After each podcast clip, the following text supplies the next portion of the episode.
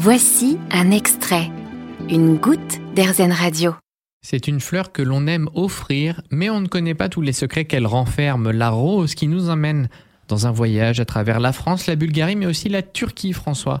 Alors les principales zones où on cultive de la rose pour en faire de l'huile essentielle, c'est en effet un petit peu en France où il y a une toute petite production, mais aussi principalement en Bulgarie où il y a ce qu'on appelle la vallée des roses et en Turquie aussi qui est un gros producteur. Il y en a également euh, qui est produite au Maroc, mais la, rose de Damas, Rosa damascena, qui sert principalement euh, à la distillation pour faire des parfums et pour obtenir son huile essentielle, c'est en général une origine Bulgarie ou Turquie.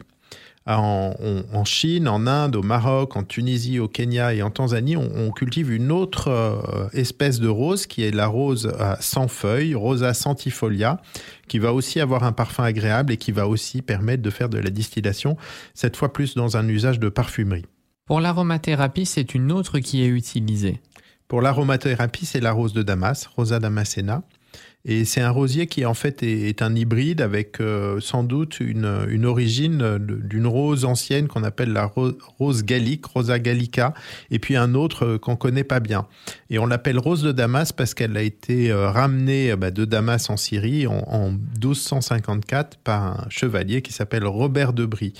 Euh, et c'est celle-là dont on va récupérer les pétales, et parce que c'est à la base du pétale que se situent les euh, petites vésicules qui contiennent l'huile essentielle et donc le parfum de la rose, et on va distiller ces pétales de rose.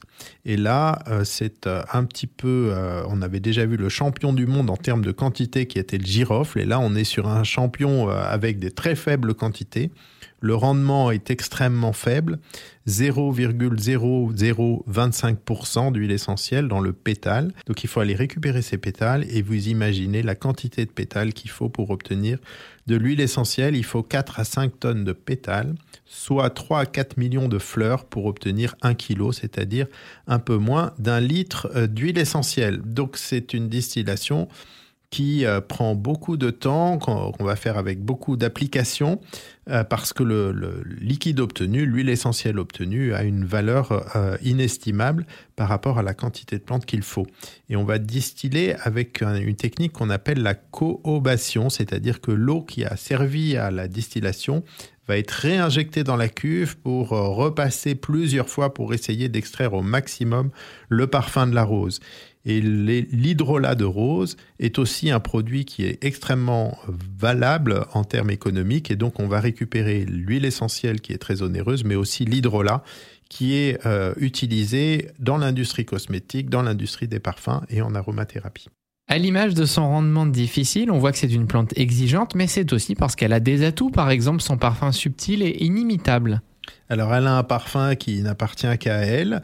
On, dit souvent que la rose a l'odeur de l'ange gardien, c'est dire à quel point euh, elle est valorisée. Et la composition chimique de ce parfum de rose est extrêmement complexe. Il y a plusieurs centaines de composés avec des, molécules qu'on ne retrouve pas dans d'autres huiles essentielles qui sont euh, très spécifiques à la rose, comme euh, des molécules qu'on appelle des alcanes qui ne comportent que des carbones et des hydrogènes. On a aussi des, alcools aromatiques euh, alcool au sens chimique du terme, donc euh, des composés olfactifs assez originaux. Et puis un, composé euh, très particulier de la rose de Damas qui s'appelle la damascénone, qu'on ne trouve que chez elle. Voilà. Puis après, il y a d'autres d'autres composés un peu plus communs dans les roses qu'on va retrouver dans le géranium rosa ou dans le palma rosa. Euh, à noter que cette huile essentielle n'est pas liquide, elle est figée, elle cristallise à 18 degrés et ce n'est qu'à partir d'une température de 20 et quelques degrés, 22, 23, euh, qu'elle commence à se liquéfier. Vous avez aimé ce podcast Erzen? Vous allez adorer Erzen Radio en direct. Pour nous écouter, téléchargez l'appli Erzen ou rendez-vous sur erzen.fr.